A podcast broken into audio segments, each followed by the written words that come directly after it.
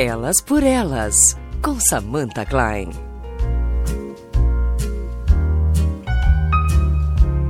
Olá, muito boa noite. Mais um episódio do Elas por Elas. Hoje vamos falar sobre desigualdade social, a percepção dessa desigualdade na sociedade brasileira e qual é o impacto sobre as pessoas, sobre a população. Para isso, chamamos a Cristina Vieselli, que é economista, integrante do movimento Pró-Gente da URGS, Universidade Federal do Rio Grande do Sul. Boa noite, seja bem-vinda.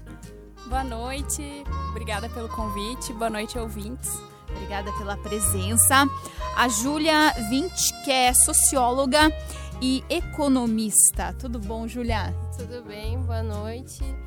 Boa noite aos ouvintes, obrigada pelo convite também. E também conosco a Adriane Ferrarini, professora e pesquisadora do programa de pós-graduação de Ciências Sociais da Unicinos. Tudo bom, professora? Tudo bem, igualmente agradeço o convite, uh, Samanta, e uma boa noite a todos os ouvintes. Obrigada por estar aqui conosco. Bom, o IBGE ele mostrou que a desigualdade aumentou no Brasil em 2018. É um levantamento recente e que mostra de toda a renda do país, 40% aproximadamente estão concentrados nas mãos de 10% da população. Por aí a gente já começa a ter um quadro da desigualdade social e desigualdade de renda no Brasil. As mulheres, por exemplo, recebem em média 20% menos que os homens. No dia a dia a gente acaba sentindo isso muitas vezes. E quem não completou o ensino médio no Brasil ganha, em média, R$ 1.227 por mês, quase metade da média dos brasileiros. Essa pesquisa do IBGE também mostra nessa mesma direção que a renda dos mais ricos é 33 vezes maior do que a média dos 50% mais pobres, ou seja, 50% dos brasileiros mais pobres ganham uma imensidão menos do que os pouquíssimos mais ricos.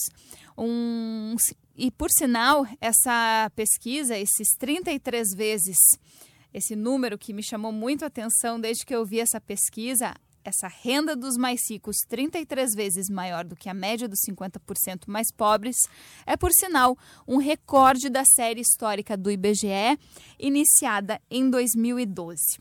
Quero lançar a primeira pergunta para vocês.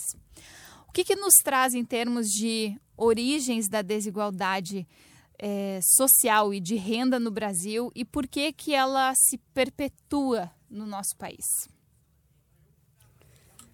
Começar com a professora, então, professora Adriana. Então, Samanta, é, a desigualdade de renda, uh, sem dúvida, é fundamental falarmos no país, já que somos o segundo mais desigual, mas podemos somos já há décadas considerados um ícone da desigualdade social, né? Na década de 70, o Brasil era chamado de Belíndia, Bélgica e Índia, né? Já então é, uma, é muito persistente essa desigualdade, mas eu vou iniciar uh, contextualizando de que uh, não dá para compreender a desigualdade uh, no Brasil sem compreender em âmbito global, né? Uma essa desigualdade ela cresce no mundo inteiro e claro no Brasil ela é, é como a gente já falou é, é, um ícone e é uma desigualdade uh, que se, se, nós formos pensar nos acompanhando uh, ela marca eu, a gente pode falar numa crise civilizatória, eu acho que antes de mais nada. O que, que, era o grande sonho que, de alguma maneira, orientou a humanidade, né, na nossa, do que a gente entende hoje como uma civilização moderna? Bom, era ser humano com desenvolvimento tecnológico, conhecimento, poder se emancipar né, lá da, da, da igreja, do, do, do, do poder dos reis e poder com tecnologia, ter condições de viver melhor, né? de alimentar a população, de superar as pestes que dizimavam as populações. Hoje, bom, desenvolvemos a tal ponto que alguns chamam a nossa ciência moderna de tecnociência, porque tecnologicamente desenvolvemos muito. Temos hoje condições, sim, de alimentar muitas vezes a população mundial, de erradicar doenças, né? Uh, produzimos, eu estava vendo essa semana uma, uma matéria do economista Ladislau Dalbor, que nós produzimos 85 trilhões por ano né, no mundo de produtos e serviços. Isso daria uma renda de 15 mil por família, assim, uma média. Quer dizer, não faltam recursos, né? não faltam recursos econômicos, não faltam recursos materiais. O que, que falta no mundo que nós temos hoje? Uh, um quinto da população mundial na iminência de morrer de fome. Né? Que nós temos essas desigualdades abissais Uh, nessa uma hora de programa, uh, Samanta, né, Júlia. Cristina. e Letícia? Cristina. Cristina, desculpa. Imagina. Nessa uma hora de programa. Estamos nos conhecendo. Estamos nos conhecendo. Nessa uma hora de conversa, nós temos, teremos 720 crianças morrendo de fome, de, morrendo de inanição. Então, uh, e doenças evitáveis. Então, antes de mais nada, temos recursos. O que que falta? falta uma condição ética, falta uma, né, falta uma, uma condição uh, ética, humanitária, de poder não necessariamente produzir, mas distribuir. E aí a gente vai entrar e a gente vai poder depois seguir falando mais uh, de que modelo, de que racionalidade econômica é essa, né?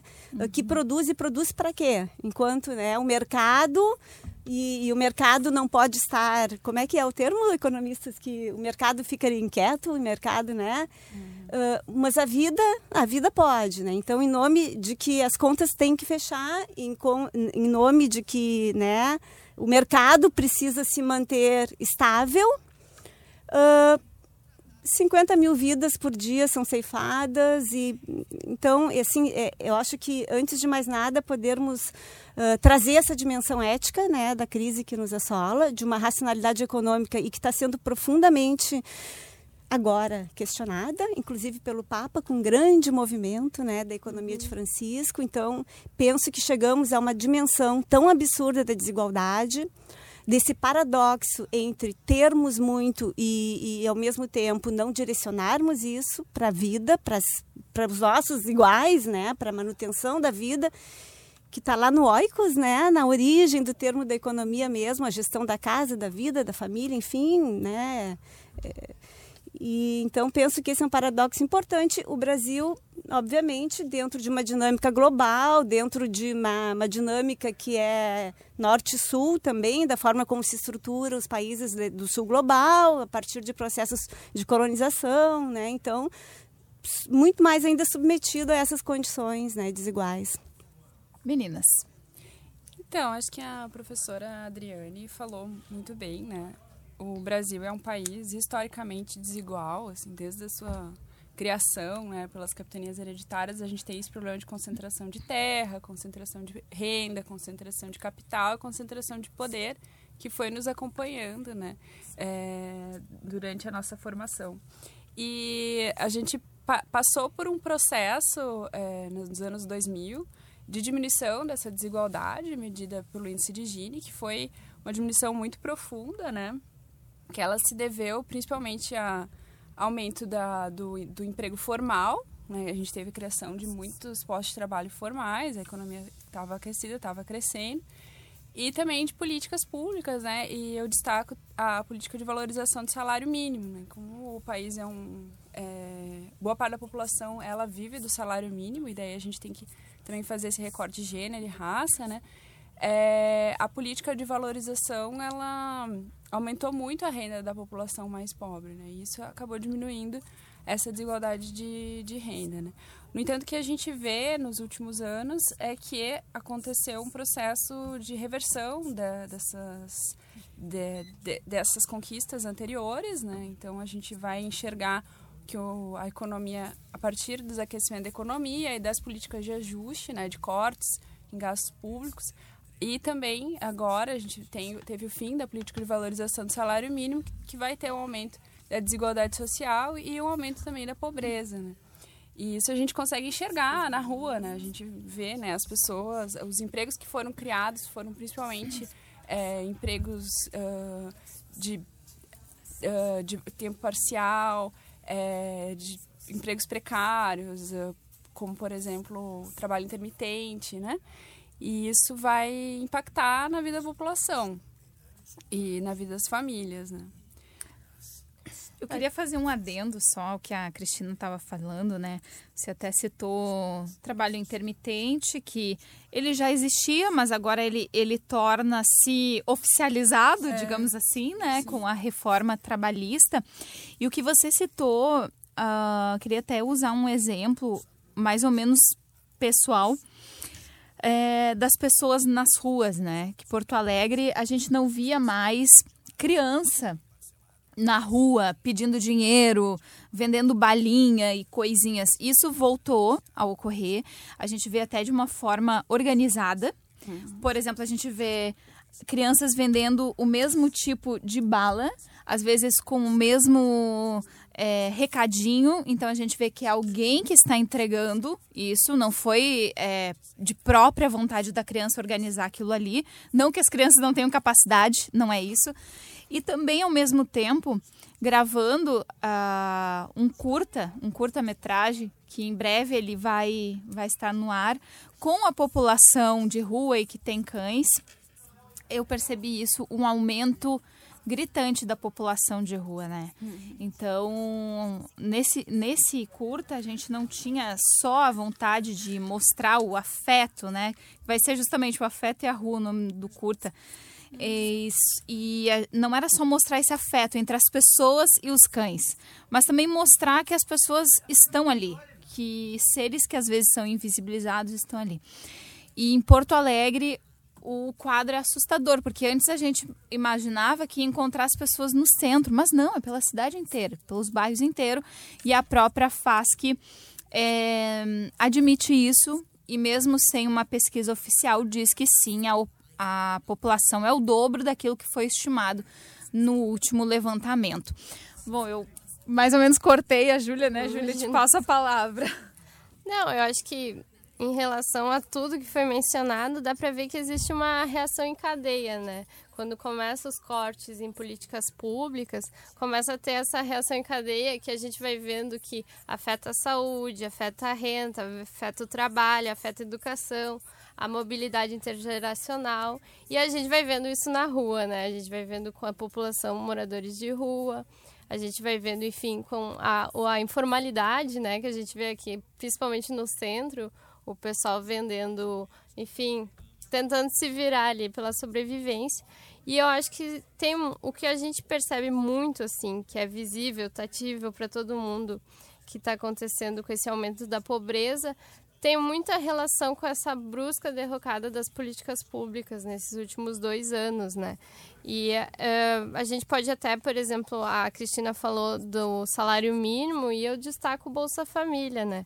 Que é um programa que uh, mundialmente é reconhecido, né? Muitos economistas uh, têm concordância que o Bolsa Família ele tem, ele é capaz de ser um multiplicador e fomentar o PIB, né? Para cada um real que, o, que se gasta com o programa, uh, tem o cálculo de que 1,78 centavos são retornados para o PIB, né? E ultimamente o Bolsa Família diminuiu, né? E, isso tem também um. vai tendo essa reação em cadeia, por exemplo, com a evasão escolar, né? A pessoa. A, o Bolsa Família foi um. Pelas suas regras, ele, ele incentiva, enfim, ele estimula a, a, o comparecimento escolar, né? E a gente está vendo que até, enfim, vai, vai gerando essa reação. Por exemplo, em 2018, o IBGE já disse que cerca de 11,8% dos jovens mais pobres abandonaram a escola sem concluir o ensino médio, né? Então a gente vê dados bastante alarmantes em todos os setores, né? É, tem algumas questões bem importantes, eu, uh, né? Que a Cristina inicialmente uh, destacou a questão de gênero e raça, né? Então a primeira questão assim é a gente fala desigualdades no plural, né? Por essa interseccionalidade, renda, classe, raça. Então, sim, são as mulheres negras, as mais pobres, né? Então, por aí vai. Então, e, e, e a partir desse diagnóstico, acho que também o que está sendo trazido é muito importante desse ciclo e a gente poder analisar agora o, né, a, o agravamento das desigualdades no Brasil é o fechamento de um ciclo que alguns vão chamar de governos mais inclusivos, governos políticas progressistas, no, do, no sentido da inclusão social, e que, sem dúvida nenhuma, fundamental. Uh, a Júlia trouxe o programa Bolsa Família, né, que eu sou pesquisadora desse programa e, e até o ano passado fiz a Uh, né, saiu uma matéria sobre mitos e fatos né, do Bolsa Família, porque tem, tem muito mito assim né, em torno. Mas sim, um programa fundamental, um programa mundialmente uh, premiado. Nós temos importantes políticas públicas, sistemas universais né, valiosos. Uh, e avançamos muito, por exemplo, na superação da pobreza, mas não avançamos na superação da desigualdade. Uhum. Então, se por um uhum. lado, né, as, as, as classes, né, eh, em, em, maior, em maior desvantagem, elas nunca tiveram oportunidades educacionais de acesso a serviços que são fundamentais para a redução da desigualdade. Por outro lado, nunca os bancos ganharam tanto. Então, não se alterou a matriz da desigualdade, não se, uh, uh, também não se uh, fez uma da, das questões que, inclusive, é preconizada no Bolsa Família, que alguns trazem como um programa assistencialista, né, que gera dependência, mas a questão da, da, da, da, chamada inclusão social e produtiva, geração de renda, sim preconizada. Entretanto, onde estão as oportunidades econômicas? Que matriz de desenvolvimento é pensada para a inclusão né, de, de, pessoas sim com baixa escolaridade, com uma série de limitações em função de que, ainda que os serviços tenham melhorado, são insuficientes. Então, né, falta a creche, a saúde, né, as condições são precárias, a mobilidade urbana. E, e, a gente vive, então, a desigualdade, eu acho que essa é uma questão, e como é difícil muitas vezes as pessoas uh, compreenderem e a importância de investimento, porque se, não, o governo não pode gastar, o gasto tem que reduzir e a dificuldade de se compreender que não é gasto, é investimento, porque não há desenvolvimento econômico sem desenvolvimento social. Nenhum país do mundo vai, pode ter um crescimento, pode ter um pico, como nós tivemos, mas não vai ser um, um desenvolvimento sustentado no tempo né, se não houver paralelamente desenvolvimento social. E a Júlia trouxe um elemento muito importante, a escolaridade das crianças, né? A gente tem agora uma geração de filhos do Bolsa Família, de adolescentes que sim, terminando o ensino médio. E aí um segundo elemento para a gente poder entender esse ciclo de políticas e que, e que até é um prognóstico, eu não gosto de ser pessimista, não sou pessimista, uhum. mas é um prognóstico que a gente precisa né, se atentar, nós vivemos agora, estamos no final de um ciclo que se chamou de bônus demográfico. Nunca tivemos uma tanta uma, uma população jovem em idade produtiva tão grande, né? Uh, vi, uh, uh, um quarto da população, mais de 51 milhões de jovens de 15 a 29 anos. E o que, que acontece? A maioria desses jovens hoje, né, a, a, 25 milhões estão fora da escola, já tem esse efeito muitos desempregados, porque o desemprego está atingindo os mais jovens. E essa crise agora e toda essa precarização, ou seja, nós perdemos a oportunidade de ouro de conseguirmos que essa juventude pudesse ser a força produtiva aqui no bom sentido, né? Mas uma força criativa, né? E essas pessoas que alguns falam, uma, expressão bem ruim, nem nem, mas lamentavelmente uma boa parte sem escola e sem acesso a, a, a trabalhando de forma precária, e a gente está envelhecendo, é um país que está envelhecendo num ritmo muito mais elevado do que na Europa. Uhum. Então, isso nos coloca para pensar na redução da desigualdade e, antes do que isso, para pensar na própria sustentabilidade, né? Numa situação muito complicada também, né? Muito complexa de ser analisada. É isso que a professora está comentando, né, professora Adriane? A geração nem-nem, que há um tempo até. Uh, eu lembro de ouvir um pouco mais, é algo mais ou menos recente, assim, que a gente escuta isso, né? Nem escola, nem trabalho. O que dá aquele, aquele temor, né? Tá, mas o que, que vai acontecer com essas pessoas? Afinal de contas, não tem público para tanta gente que vai acabar sendo motorista de Uber, né? Porque hoje já tem uma, uma, grande, uma grande concorrência. Estou usando isso, esse exemplo, como a uberização da economia, uhum. mas a gente não pode viver somente disso, né? Recentemente teve ali, acho que foi uma capa de uma revista que mostrou um. Não me lembro agora qual, a publicação, mas que era um jovem usando uma bicicleta dessas tipo Itaú, assim, né? Co trabalhando como Uber Eats e usando uma bicicleta que é dessas alugadas por, por hora, enfim. É, não tem como uma economia dar certo assim. Ao mesmo tempo, eu gostaria de questionar vocês se essa geração que é proveniente do Bolsa Família, que hoje já está ficando adulta, né? Já está aí saindo da escola ou tá entrando na faculdade ou saindo da, da faculdade, qual é o prognóstico para essas pessoas e se não houve um certo ressentimento também.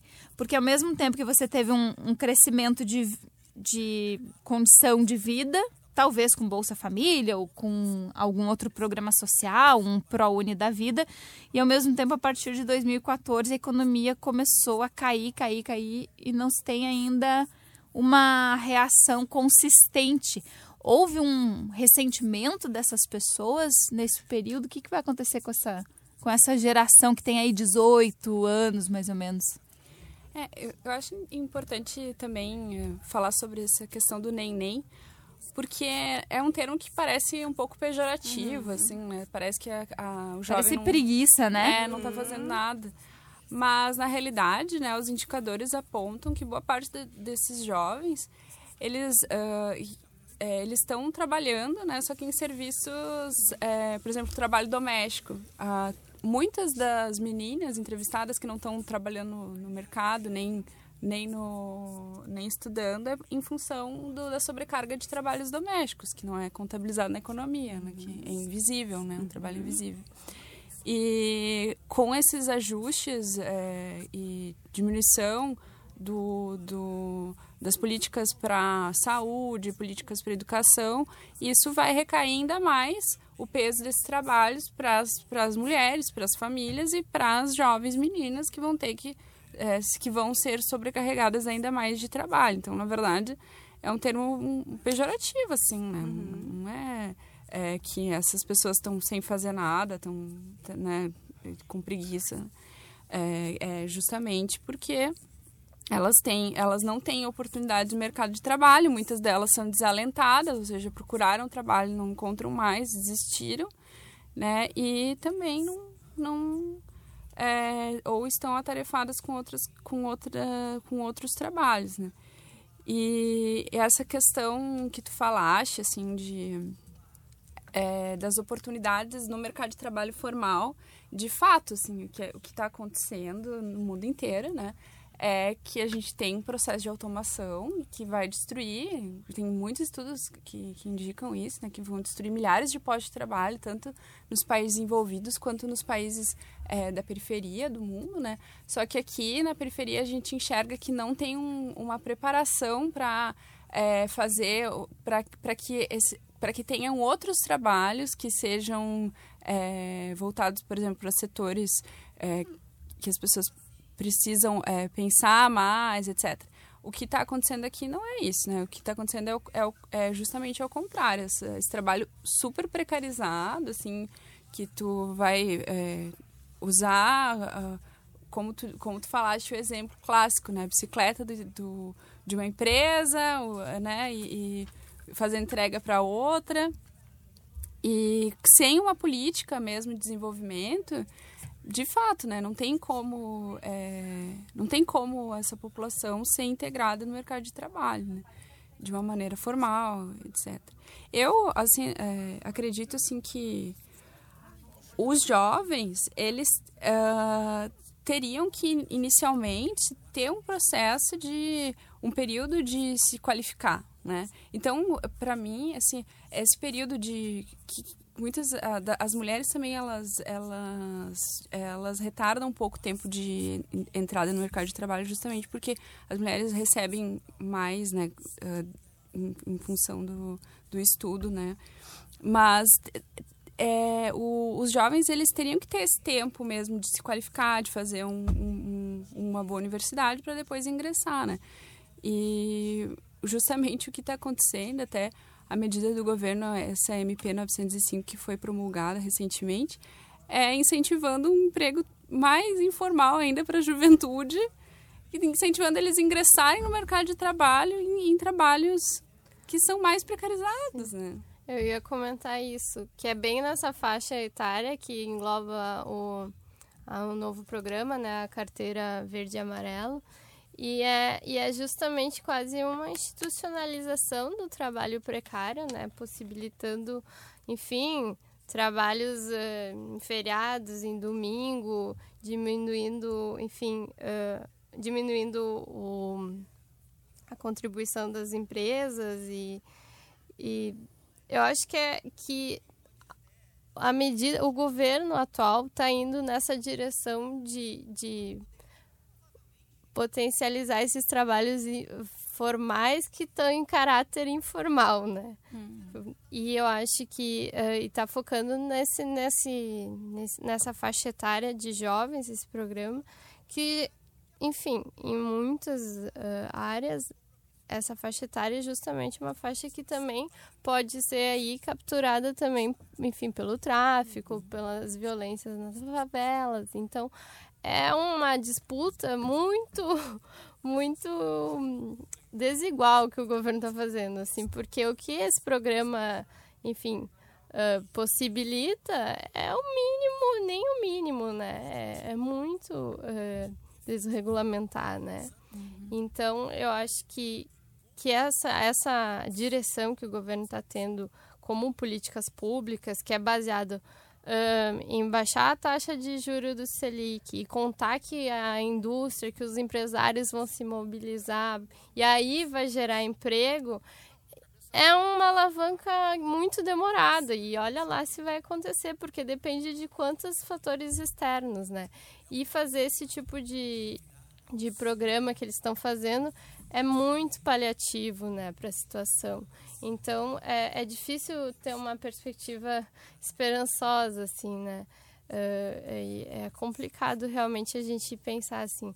Uma das coisas que, que é importante, às vezes, para não ficar só no cenário terrível, assim, é pensar como é importante, talvez, se unir, assim, né? A gente vê que em, em décadas atrás, em situações de de, de desigualdade que o Brasil já passou, o pessoal montava cooperativas, tentava, enfim.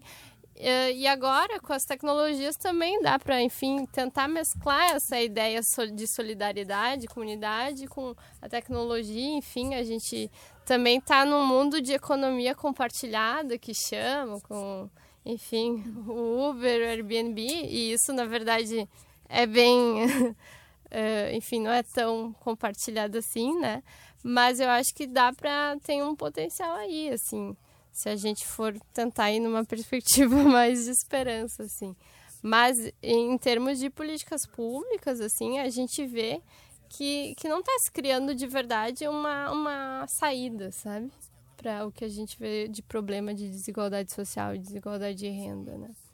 Exatamente, ao contrário, como tu disseste, né? É a precarização, é né, violação de, de muitos direitos já conquistados. Mas, assim, eu estava justamente pensando nessa linha da gente poder trazer também as alternativas, né? A, a superação, se não das desigualdades, mas, enfim, de, dessas uh, precarizações que, que estão no cotidiano. E essa tua pergunta, né? Eu estava lembrando de uma frase do Antônio Carlos Jobim que o Brasil não é para principiantes, né? E essa pergunta, né, Samanta, é. nos leva realmente a muitas possibilidades. Essa disputa, né, que a Júlia falou do, do crime, sem dúvida nenhuma, mas dentro do é, como é, eu, eu, havia comentado Bolsa Família, mas também as alternativas econômicas são objeto que eu já pesquiso há algum tempo, economia solidária, cooperativas justamente, e agora economia criativa. Então, uh, muitos jovens estão se unindo, estão, né, uh, uh, enfim, escolhendo uma, uma, uma, trilha de empreendedorismo, seja individual, seja coletivo, e tem uma riqueza enorme de, de, de possibilidades nisso. Né? Então, realmente, a gente vê experiências muito interessantes. Uma das conquistas, né, é, que essa semana saiu depois de muita, muita luta, finalmente o marco regulatório da economia solidária, uhum. que até então estava relegada né, à informalidade. Então, hoje há direitos, assim como já havia no cooperativismo. Então, penso que uh, também o estímulo, e por que é tão importante essa questão aí que, que, que estamos trazendo né, da, do, do, do trabalho coletivo, porque justamente Uh, ele vai possibilitar, né? A gente falava no início lá daquela racionalidade econômica muito pautada no indivíduo e que acaba gerando, né? Um, digamos assim, uh, valores em que a gente acumula por um lado, mas não não distribui, não tem a dimensão ética de se preocupar às vezes com o outro. Bom, e nessas economias uh, é muito valioso o aprendizado dessa democracia da, participação, né? Então, de uma democracia econômica, de uma democracia política que é experimentada dentro desses empreendimentos. Nem todos de economia compartilhada são, né, dentro de uma racionalidade mais, uh, né, enfim, inclusiva, mas muitos desses empreendimentos do campo da economia solidária, criativa, colaborativa, remetem a algo que a gente tá, tem visto muito. E Porto Alegre tem sido palco de inovações fortes nesse campo, que são coletivos, né? E muitos por jovens que mesmo tendo a oportunidade de um trabalho formal não querem. Largam muitas vezes o emprego formal porque também estão sentindo falta não apenas de trabalhar para viver, mas de poder é, compartilhar relações mais colaborativas, de ter um espaço de, de vivência, né? Uh, de experimentar outro tipo de relação. Uhum. Então, fora da selva da pedra, da selva de pedra, fora da, desse mercado em que eu tenho que competir, que eu tenho que, enfim, trabalhar muitas vezes, né, para um patrão. Então, como poder criar coisas que tenham um propósito social também. Então, como tudo, né, tem os dois lados. Eu penso que, que esse momento que é assim de crise, ele também está estimulando, né, um ativismo e um protagonismo. Uhum. Da, das é, comunidades. Eu acho que um pouco diferente do que você está falando, professora, mas a mim uh, eu era mais entusiasta da questão do empreendedorismo, mas eu tenho agora um pouquinho de receio não não estou falando da, dessa economia criativa, desses coletivos, né? Mas essa, esse discurso que a gente tem escutado tão forte em relação a seja o patrão de você mesmo, né? É, faça o seu horário, trabalhe 12 horas como qualquer outro, mas não tem o 13 terceiro, não tem as férias garantidas, você que vai ter que se organizar lá para pagar o seu INSS, para ter uma garantia. Se você não for MEI, vai ter muita dificuldade de ter um seguro. É, por exemplo, se você tem um acidente, quem é que vai te segurar? Lembrando que quando você é, está doente ou tem um acidente, seja lá o que for, não vai receber nada. Não é que nem o trabalhador que a gente tem ainda um respaldo, né? E ao mesmo tempo assim, ah, abre a sua cafeteria, só um pouquinho, não, não tem lugar para todas as cafeterias ou para todas as cervejarias ou para todas as hamburguerias, né? Isso eu tenho um pouco de receio, assim, uhum. porque tudo tem um limite, né? A economia também não suporta todo esse tipo de coisa. E ao mesmo tempo, vai ter, vai, vai ter consumidor para isso? Se daqui a pouco os meus amigos, que é o primeiro público, geralmente, a minha família, não tá bem de grana para ir lá colaborar, é, uhum. eu vejo assim com um pouquinho de receio também. É, concordo contigo. Acho que é um pouco ilusório até esse discurso que é colocado, né? Seja você SA, etc. Porque justamente como tu falaste, né? Não tem espaço para todo mundo ser empreendedor. E muitas vezes esse discurso também uhum. transverse, se transveste por um por algo muito individualista, assim, né? Então, é, para ti ser empreendedor, tu, individualmente tu, tu tem que conseguir as coisas sozinho e por um, por um outro lado, tu tá fragmentando o, a consciência que a gente faz parte de uma classe trabalhadora, né? Que a gente faz parte de uma classe que tem esse poder, assim, de, de lutar pelos seus direitos maior quando tá, é, quando tá em conjunto, né? Quando tá unido, quando possui essa solidariedade, né? O que, é claro, é diferente, uhum. né? Da economia solidária, que a, a proposta uhum. é completamente outra, né? Mas acho que é, tem, tem que fazer essa, essa divisão, assim, né? E eu acredito assim que como, é, como classe trabalhadora a gente tem que lutar pelos direitos dos trabalhadores, né? Que é, é carteira assinada, jornada de trabalho e, e os direitos que, que são que a gente conquistou, né? Que agora estão não, sem dúvida. Conquistas históricas né, da, da classe trabalhadora, muita luta. Uh, a gente estava vendo quais são, o que está acontecendo hoje, né? O que, que, que, que, estão fazendo. Então, eu tenho né, observado, mas sem dúvida nenhuma não há Sim. é precarização também, né? Posto desse, desse, dessa forma, sem dúvida nenhuma. Mas é, eu acho que a questão do, do desse empreendedorismo mais associativo, né, ele traz essas outras que, que eu comentei para vocês da, da, desse projeto de, dessa lei agora, desse marco legal, é uma, uma esperança, né, no sentido de que mesmo dentro da, da economia solidária, né, muitos ficavam permanecem na informalidade. E esse é um risco enorme. Então, pelo menos agora alguma coisa se, se acena, né? Mas ainda assim uh, é necessário, como a gente estava falando, de políticas, né, que possam também orientar as pessoas, né, uhum. até mesmo e as condições, né, uh, até mesmo para abrir um, empreendimento que não signifique precarização, uma perspectiva muitas vezes de desenvolvimento local, né? Políticas que possam pensar as comunidades periféricas a partir das suas vocações, das suas possibilidades porque muitos jovens gostariam de, de, de trabalhar, de desenvolver, né? Muitos, né? Uh, ah, tô lembrando de um, de um trabalho ali que a gente está tá iniciando na Ilha da Pintada.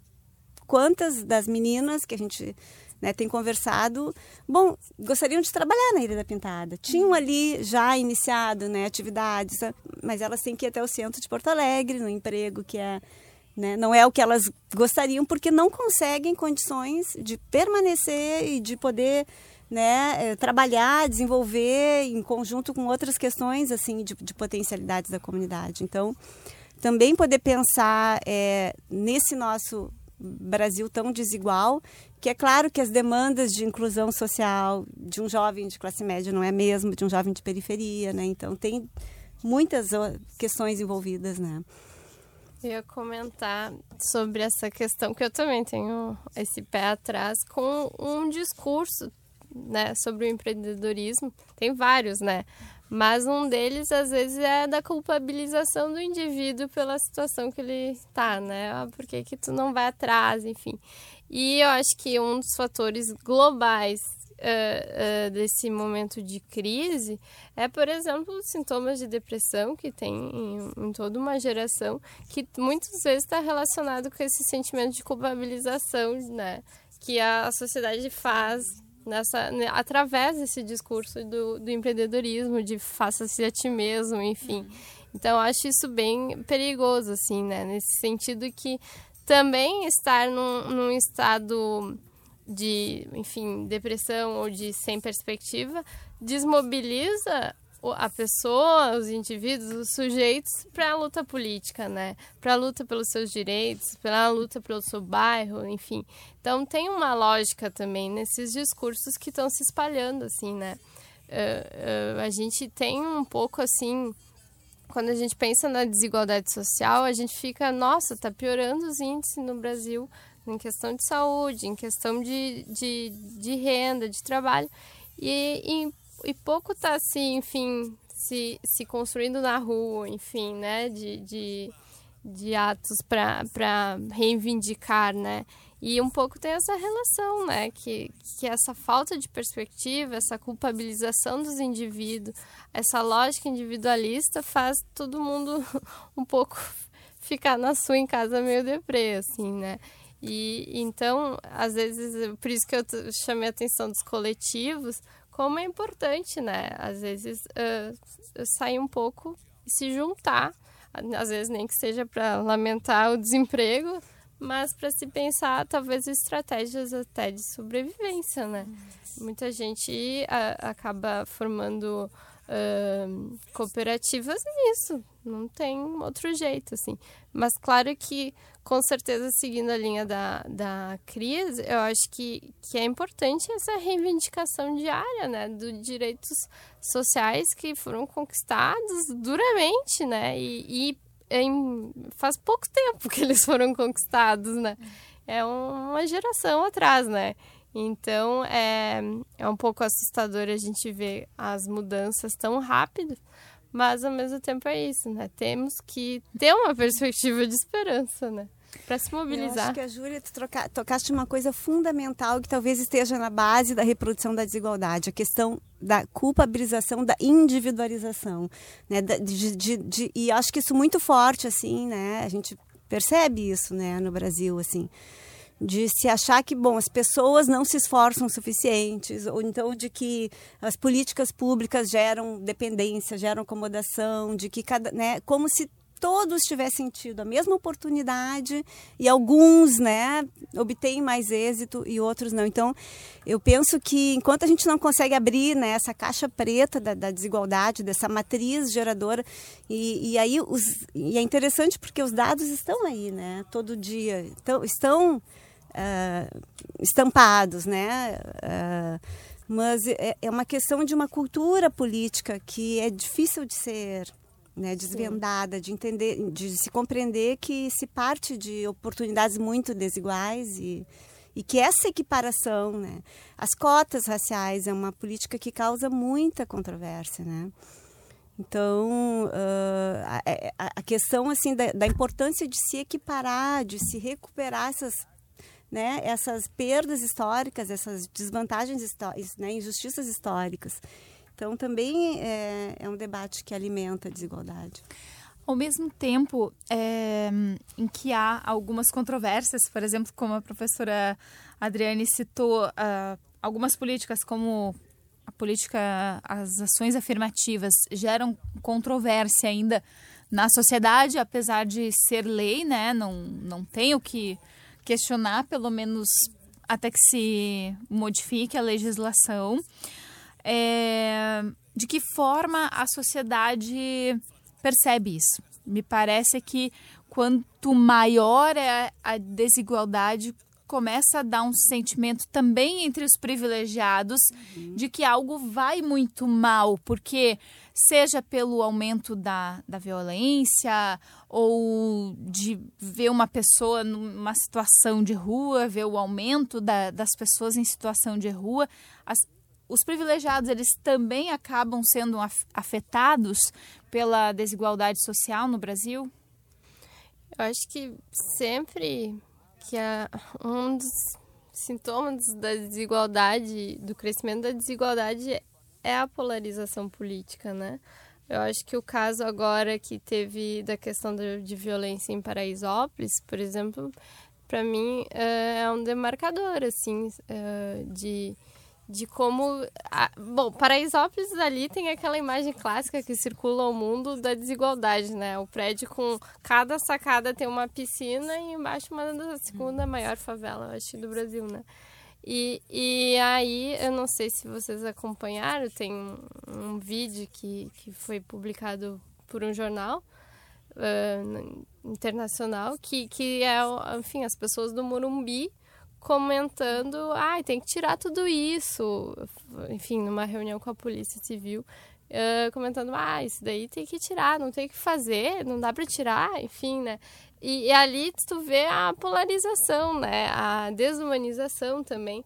Então, a desigualdade cria essa essa segmentação, né, que a gente vê no espaço urbano, com os condomínios fechados, a gente vê, enfim, na, enfim nos bairros, né, totalmente uh, exclusivos às vezes, assim. Então, eu acho que, que nesse sentido, a, a, a elite, ela, ela realmente tende a, a polarizar para um lado de, de se incomodar com o aumento da violência, com, com isso, com a informalidade.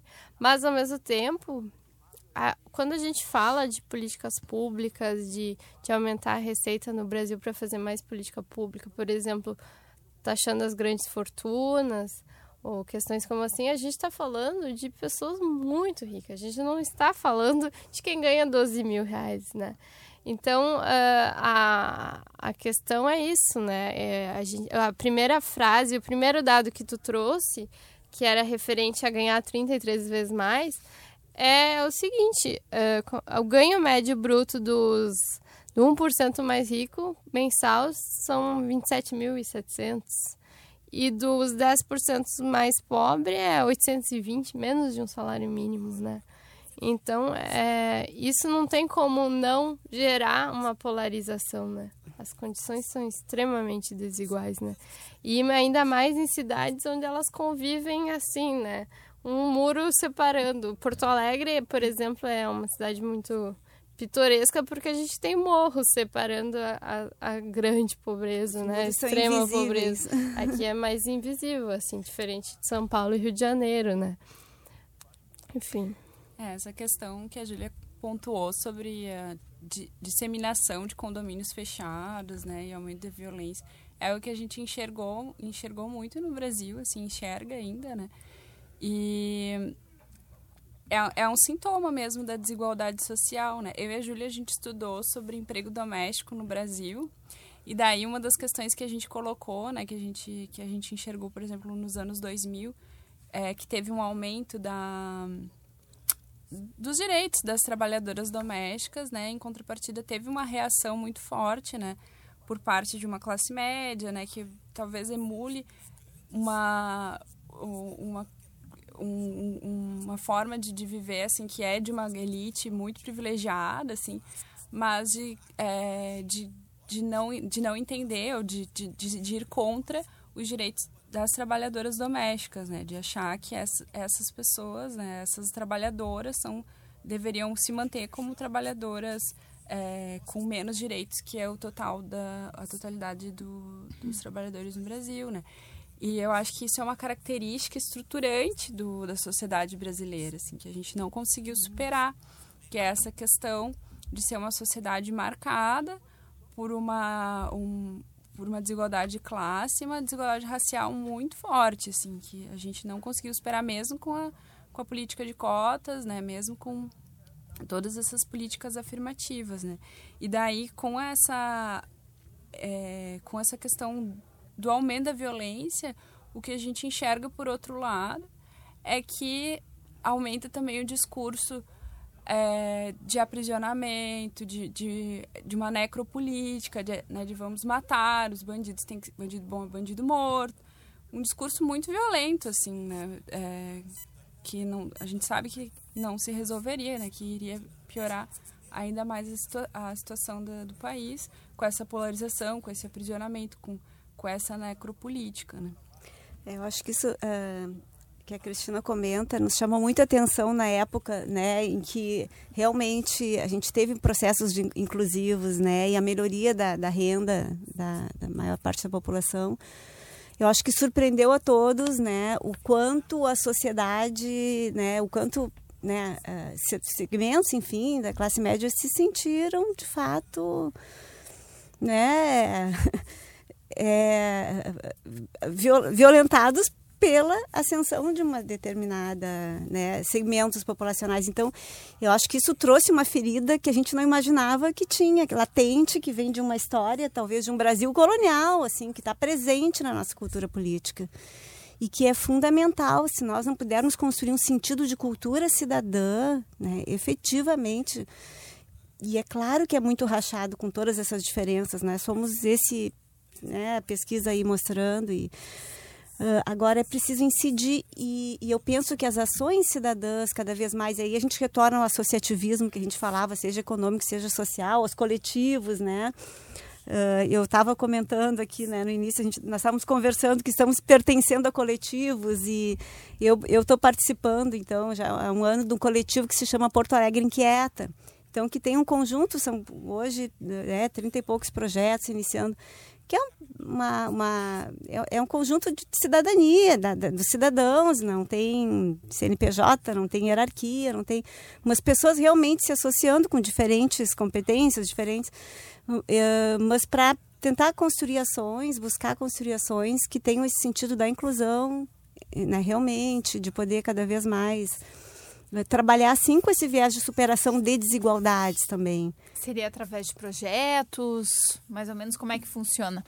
É, o, o esse coletivo tem hoje 2.700 pessoas né, Uhum. eh, envolvidas. Ele tem um funcionamento assim, eh, digamos, eh, as pessoas acessam por WhatsApp, então são vários, se chamam de spins, são grupos de WhatsApp por temáticas né, eh, diferenciadas, de acordo com o interesse mas muito, mas também e é fundamental os encontros presenciais, né, inspirado das rodas de conversa de Medellín.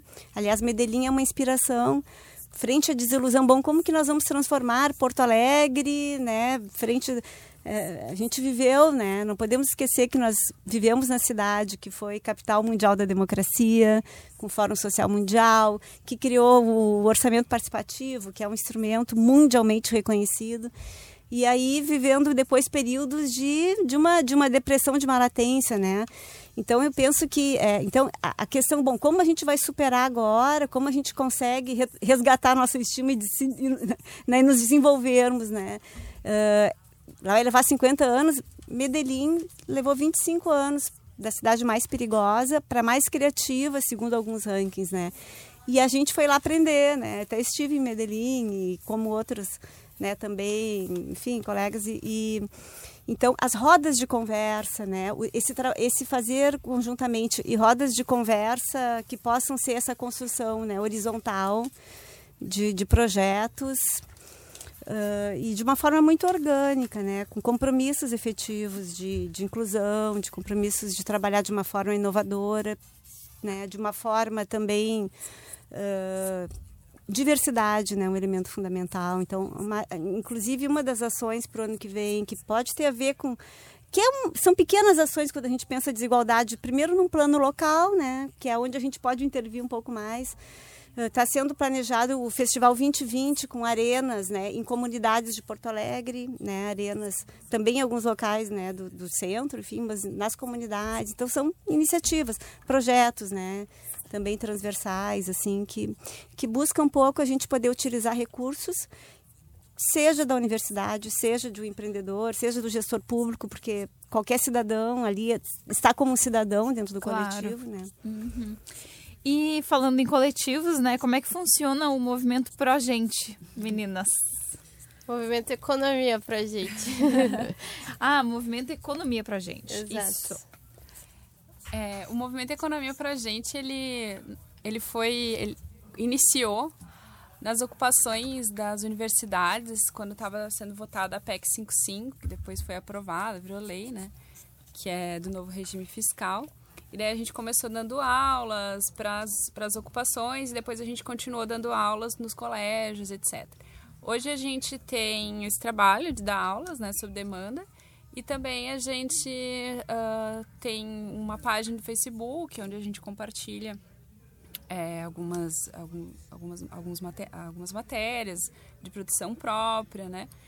E também a gente tem um podcast que, que se chama Outra Economia, que a gente fez agora, esse último episódio foram três episódios, assim, que trata sobre várias questões dentro da economia, é, tributação, mesmo desigualdade social, papel do Estado, é, sobre a reforma da Previdência também, é, mercado de trabalho. Então, tem diversos assuntos que são tratados nesse podcast. Só para deixar claro, uh, a gente tem essa proposta do, do movimento, é, enfim, trazer o debate a público, assim, o debate sobre economia, tentando de uma forma descomplicar o economês, né? Nem sempre a gente consegue, mas a gente tem esse viés, assim. Então, nossa, nosso trabalho em escolas públicas, é, geralmente de dar aula, é nesse sentido, né? Trazer para os jovens algumas, uh, algumas questões de política econômica e políticas sociais e, e, enfim, e trazer de uma forma descomplicada, assim, uh, justamente porque a gente acha muito importante uh, que todos saibam entender, por exemplo, enfim, que, que, quais são as consequências de determinadas medidas econômicas, o que quer dizer inflação, paridade de poder de compra, enfim, várias questões que às vezes uh, passa assim no jornal e a gente muitas vezes não capta quais são as consequências no dia a dia da população, né? Então tem um pouco esse lado assim.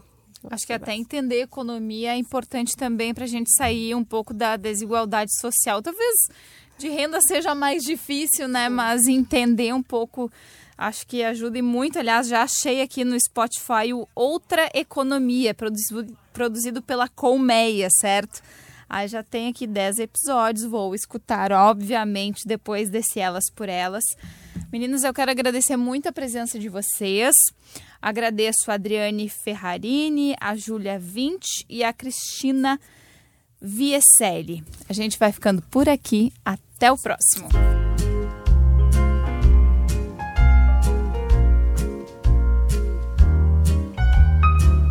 Elas por Elas, com Samantha Klein.